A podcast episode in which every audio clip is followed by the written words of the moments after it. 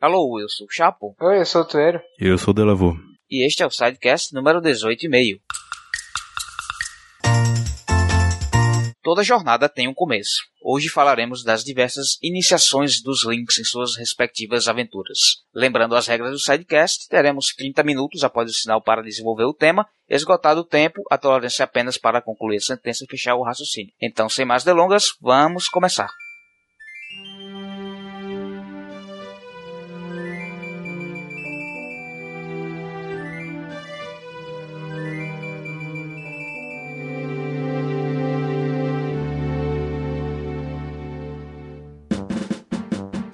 Bom, a gente não vai seguir nenhuma ordem aqui específica de cronologia ou de nada. Vamos falando o que for mais memorável para cada um, que cada um tiver aí mais colocações a fazer.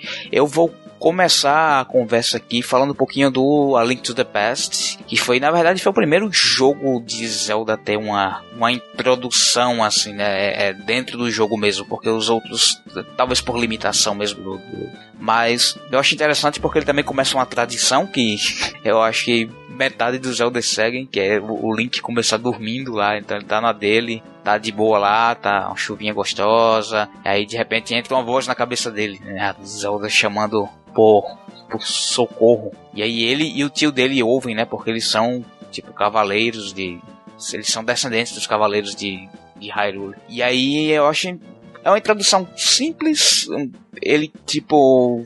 Tá, escutou uma voz, o tio dele diz: Na fica aí na tua que eu vou resolvo isso. Mas aí ele decide é, ignorar tudo. E aí já começa na aventura, né? Então eu acho interessante porque a partir do momento que ele decide desobedecer o tio, o jogo já te coloca no controle. Então ele tá naquela fase de introdução da aventura, mas você tem aquela sensação de que vai começar a explorar o mundo, mas aí ele vai o jogo vai te, te direcionando até entrar na passagem secreta do castelo e tal. E ali você vai ter contato já com uma, uma pré-dungeon pra ir se familiarizando com o, o, o, esquema do jogo, né? E ele só vai realmente descobrir a, a magnitude da aventura que tá esperando ele quando ele encontra de fato a princesa. Vocês têm alguma colocação sobre esse jogo?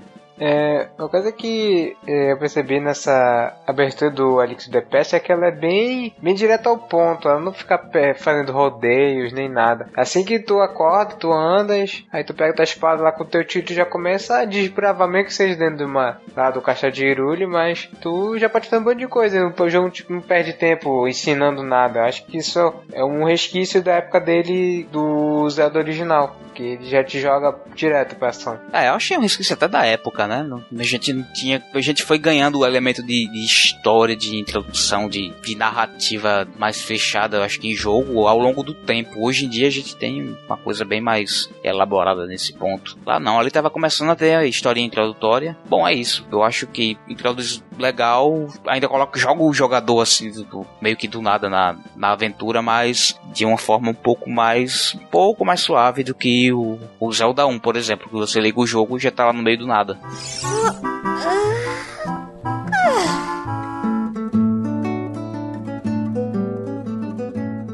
Bom, seguindo aqui, tem a abertura do The Wind Waker, e também forma desse padrão em que nós temos é, a contação de uma lenda e tal, que no, também conta no, no Alix the Pest, que ele conta lá da guerra pela Triforce. Daí nós temos uma lenda de um passado muito longínquo. Aí nós começamos com o jogo com a irmã do Link, procurando por ele e ela descobre que pra variar está dormindo no observatório para contar que é o aniversário dele e começamos a, a, andar pela ilha que é basicamente é uma área tutorial do jogo que é onde você pode falar com o NPC você pode experimentar as mecânicas de salto do Link mecânica de mirar você pode falar com o Orca para treinar a espada e ensinar como manusear a espada. Aí como a gente vai falar mais adiante ocorreu a chamada jornada do herói em que acontece uma problemática uma problemática problemática maior e acontece algo que é, afeta o protagonista no que é que a irmã dele é raptada por uma ave gigante e ele sente no, no dever de resgatar ela e ele parte junto com o um navio pirata da, da Tetra para resgatar ela e assim inicia a jornada do Link. É muito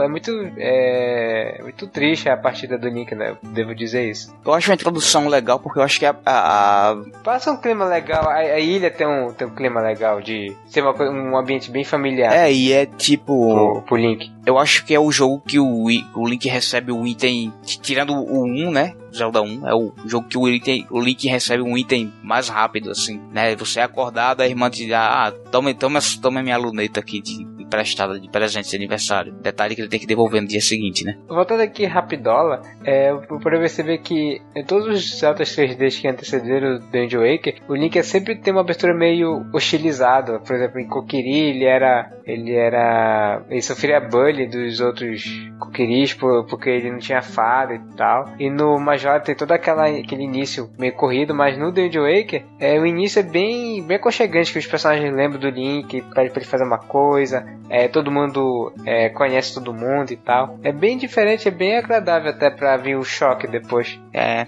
mas eu acho também que ele começa, eu acho, é aí que ele começa mesmo a gente ter o que a gente falou, o inverso do Além to the Past, né? Tem um, um slow start, uma, a introdução ela se demora um bocadinho mais. É, de qualquer forma, eu gosto também que o, o, jogo te coloca no controle cedo, né? Apesar de a, a montagem da, dos elementos que vão levar o Link a ser introduzido na, na jornada são um pouco mais demorados. Tem essa ideia de uma área mais controlada de, de tutorial, como você disse, né? A ilha acaba servindo como isso. Tem a área da florestinha lá para você ter o seu primeiro encontro com os inimigos. É algo, eu acho que um pouquinho mais guiado do que no, no A Link to the Past, que fica mais selvagem, digamos assim. Mas, enfim, em termos de história também é, é, é, legal porque aí sim a gente tem. Não, não é o primeiro porque o Majora também meio que já faz isso, né? É, mas você tem uma introdução que já coloca o Link na história com uma motivação mais pessoal dele, né? Tipo, a irmã dele foi raptada. Tipo, é uma motivação muito maior do que um, alguém chamou você, sua, uma voz chamou na sua cabeça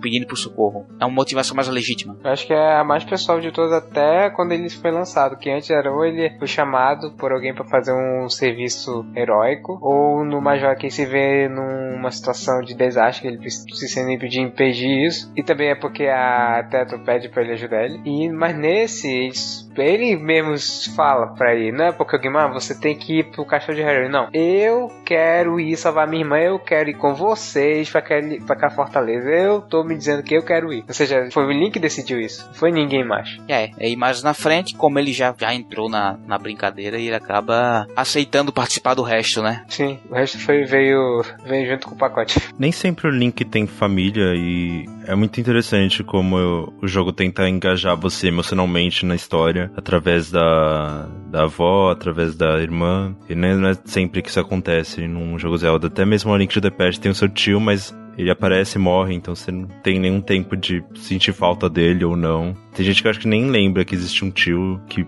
esse ele é tio mesmo, não sei. Enfim, mas é interessante o, esse cuidado para cuidar da parte mais emocional do jogo. É, de fato, até agora, tirando o, o tio do A Link to the Past, eu acho que é o único que aparece família, assim, dele, né? Tipo, os outros não tem. Tem, às vezes, uma pessoa próxima, mas não tem alguém, algum familiar. Tá, você quer falar dos Oracles agora? Os Oracles, é, acho que pouca gente jogou, é, mas os eles têm um começo muito parecido os dois. É um começo bem bem rápido, não tem muita não tem muita história. Na verdade, o, a história mesmo você você precisa ver a, a a introdução na tela de início para entender mais ou menos o que tá acontecendo. Porque quando você aperta para começar o jogo, o Link é jogado num mundo e no, no caso do Ages, ele você começa já jogando, no, no Seasons ele começa desmaiado, mas é rapidão, depois ele acorda e começa a fazer coisas. Nos dois jogos tem essa.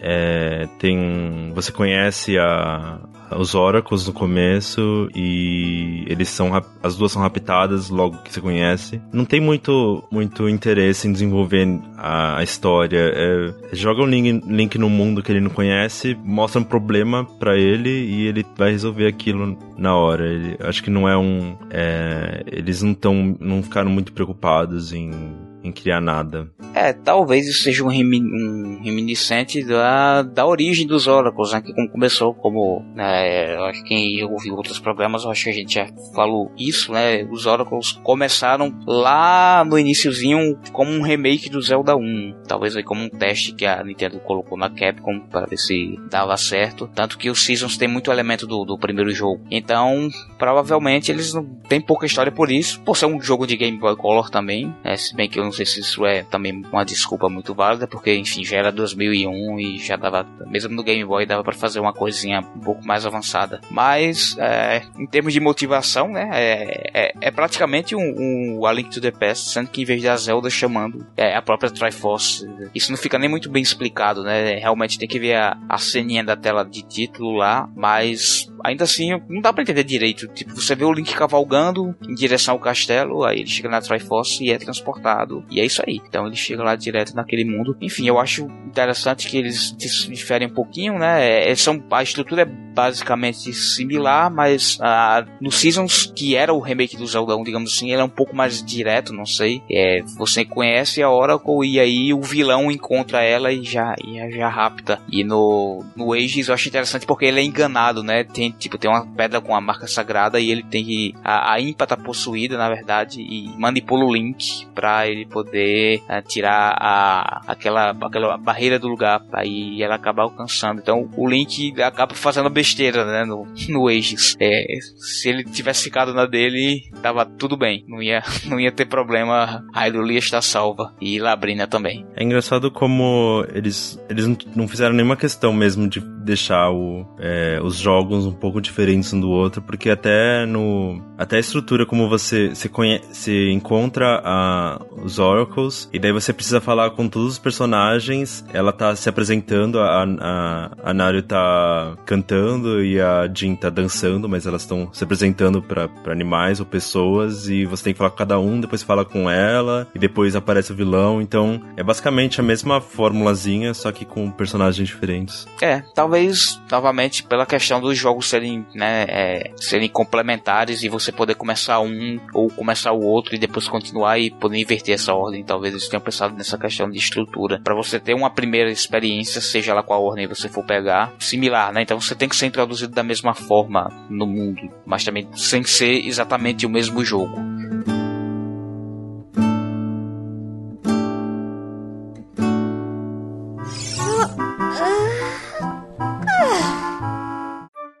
seguindo aqui, eu vou, vou falar um pouco sobre a abertura do Skyward Sword, da, sobre a, é, o que vem depois do Wind Waker, ou ao lado do Wind Waker. É o, é o jogo que tem a melhor motivação para você começar, né? É, ela é um pouco arrastada, mas basicamente ela lida com, com duas coisas, né? Primeiro, a introdução de Link como um, um cavaleiro, né? Da, da academia de Skyloft. Então, você tem um rito de iniciação dele como um guerreiro, como uma pessoa com responsabilidades de, de proteger as outras. E o real, o real motivador, o real gatilho da coisa é quando a, o amor platônico dele, a Zelda, é raptada, né? Vai, vai parar aí num local completamente desconhecido dele e de todo o, todo o pessoal ali da, da área, né? Que ela vai para debaixo das nuvens, que era uma coisa que, tipo, era um mistério total. Ninguém sabia se existia alguma coisa lá. Então, ele mostra a, a motivação dele de enfrentar aquele lugar completamente desconhecido, né? Tipo, não não é como um dos outros que ah, você vai você vai explorar Hyrule, é uma terra que você sabe que tá lá e tem alguma noção do que esperar. Alguém pode te dizer alguma coisa. Lá, é, é, nesse caso, não, a aventura é completamente às cegas. Então, é, eu achei interessante que ele teve uma motivação para fazer isso. Pelo menos essa parte não ficou não ficou forçada, assim. Eu introduziu bem a, a questão da jornada, não do herói, né, mas que com o passar do tempo, novamente, igual no Wind Waker, se tornou a jornada do herói depois que ele compreendeu entendeu o que estava sendo feito ali e ele abraçou a causa. Naquelas, né? Porque antes mesmo do Link ir pela primeira vez para a superfície, ele não é chamado lá pela FAI e acaba tendo que. é incumbido de um. de uma tarefa. É. Pois é. Já, de certa forma, sim. Aí, agora. Mas, mas ele aceita por quê? Ele aceita porque, tipo, é, é a Zelda, né? É a, a, amiga de infância dele e, e, tem todo aquele climão lá dentro de eles no começo do jogo. E o pai dela também preocupado.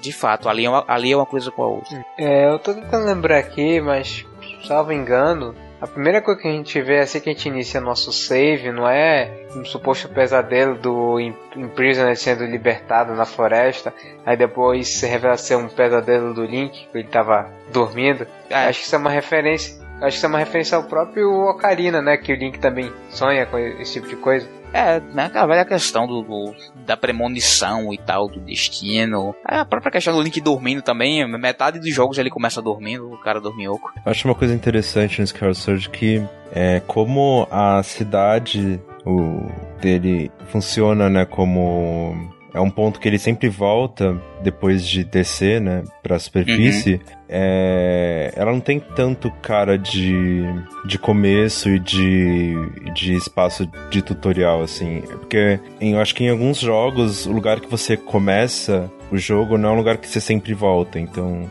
é, no Karina, Cookie Force, você, volta lá depois, quando você for vai fazer o Force Temple, mas você não, não é um lugar que você revisita. É interessante que é, você, ele tá numa jornada, mas nem sempre parece que é uma jornada é, uma, uma coisa de andarilho. Ele tá indo e voltando sempre. Ele tá resolvendo um problema e voltando para casa. E acho que isso é um pouco diferente dos outros Zeldas, que ele tá mesmo é, explorando um lugar e não sabe quando vai voltar. O Wind Waker tem muito disso, de não saber quando vai voltar para casa perspectiva interessante. Eu nunca tinha percebido essa, essa questão, mas de fato no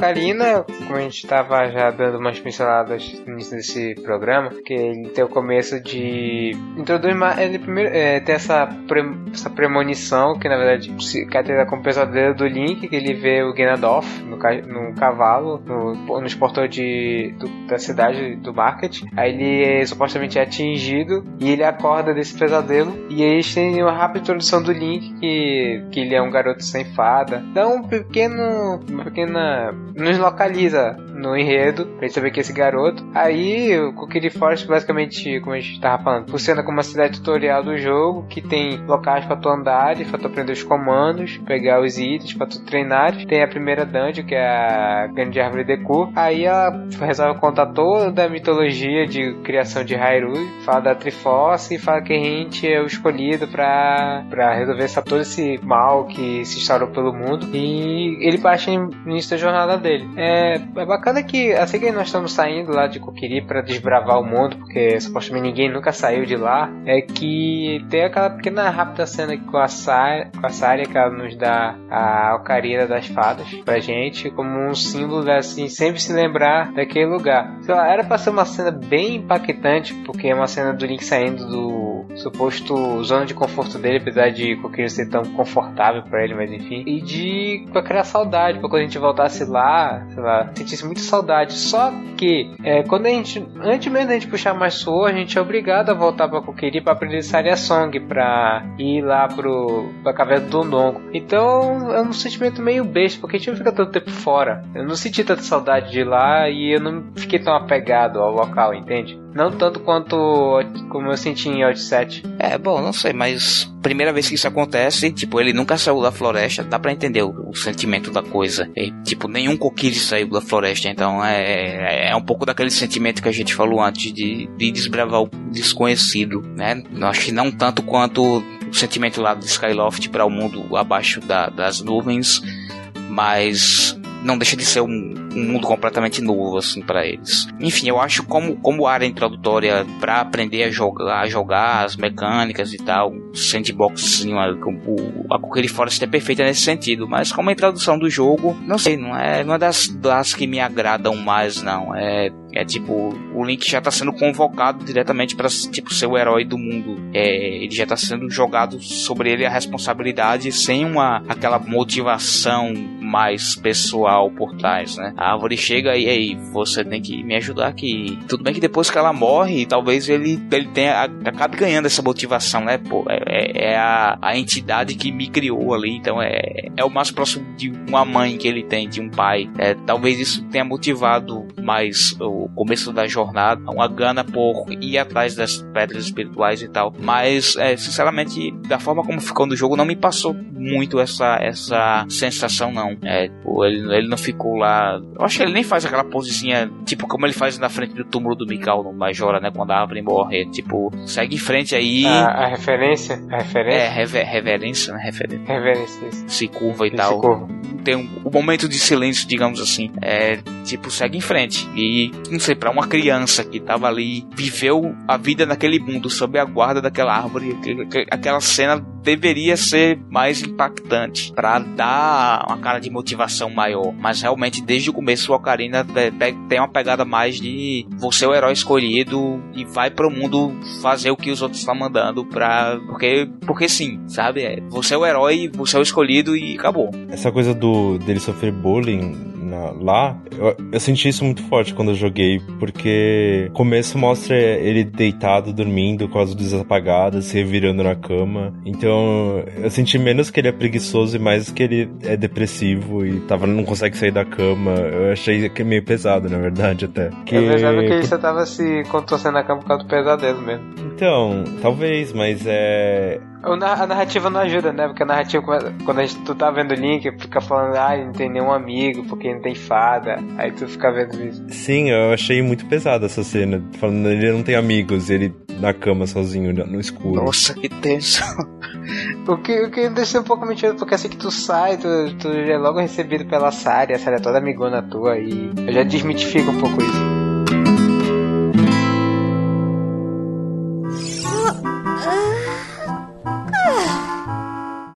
É, Link's Awakening é, é meu jogo favorito de Zelda. E ele começa também um pouco. é, apesar do jogo ter muita história, o jogo não começa desenvolvendo muito essa história. É, você acorda, primeiro, aliás, você estava navegando é, no mar e caiu um raio no barco você não sabe o que aconteceu. E o Link acorda nessa casa e ele vê uma, uma garota que pra ele parece muito a Zelda, mas ela fala, não, não sou a Zelda. E o jogo parte daí. E assim, acho que os, os jogos. é, os jogos portáteis, acho que eles têm essa tendência de não ter uma. ah, muita preocupação em desenvolver a, a história e tudo mais. Mas o, o Link's Awakening tem todo o.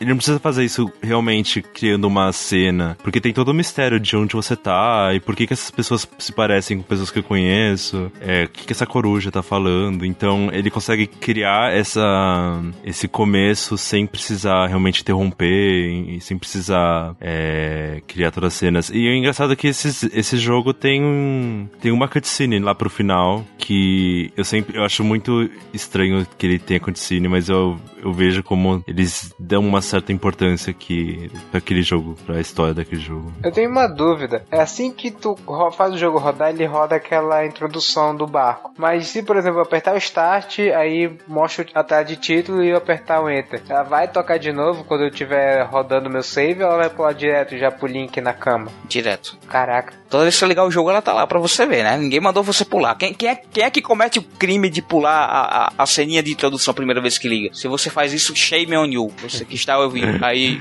vendo. Tem que ver a primeira vez. Faz parte da experiência.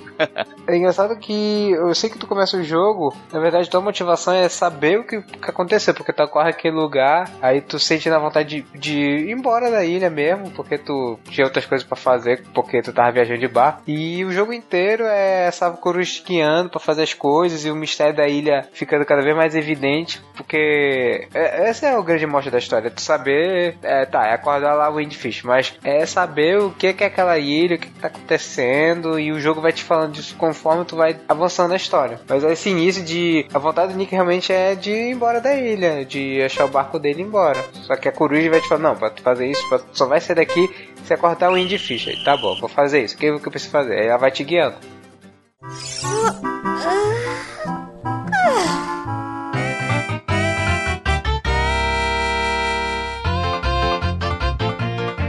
Bom, tempo esgotado. A gente, eu acho que chegou a falar nem metade dos jogos, ou metade do, do que a gente pode desenvolver um pouco mais.